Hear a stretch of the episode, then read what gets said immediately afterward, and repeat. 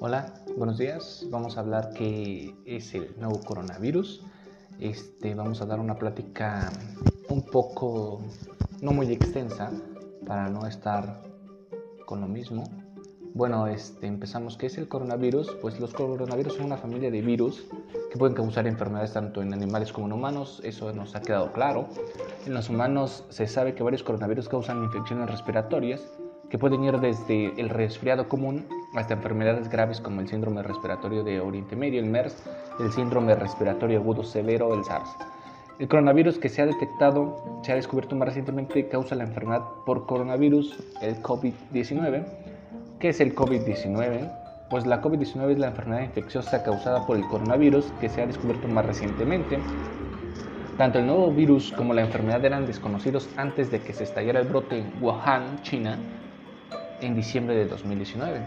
¿Qué son los síntomas? ¿Cuáles son los síntomas del COVID-19? Pues los síntomas más comunes del COVID-19 son fiebre, cansancio y tos seca.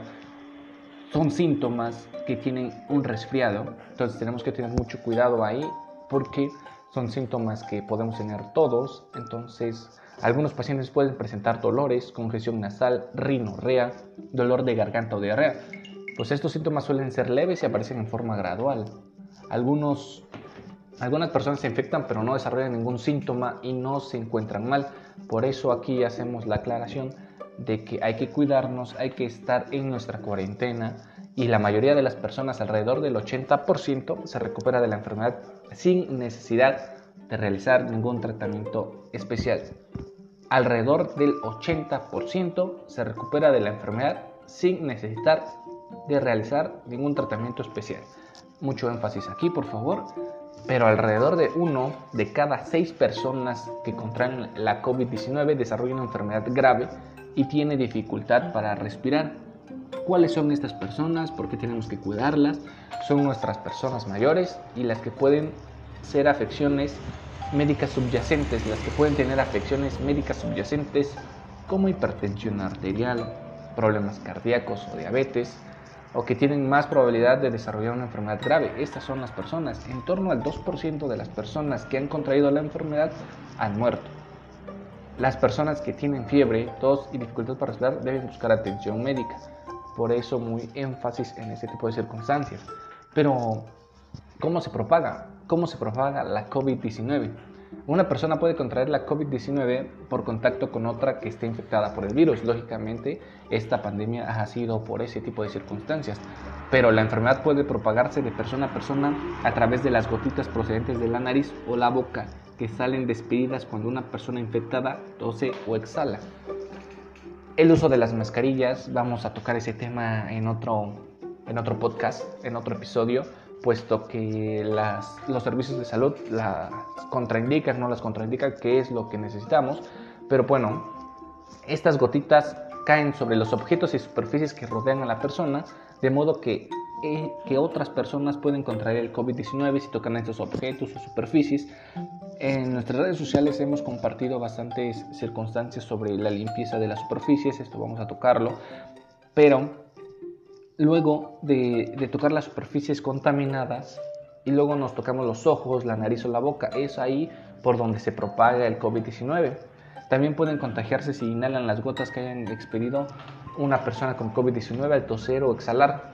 Por eso es importante mantenerse a más de un metro o tres pies de distancia de una persona que se encuentra enferma.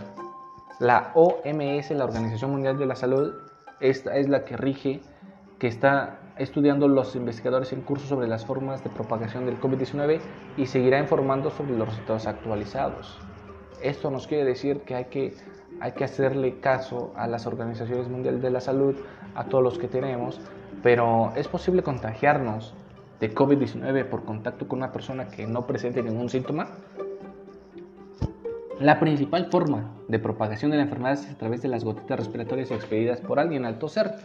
Entonces, el riesgo de contraerse de COVID-19 de alguno que no presente ningún síntoma es muy bajo. Sin embargo, muchas personas que contraen la COVID-19 solo presentan, presentan síntomas leves.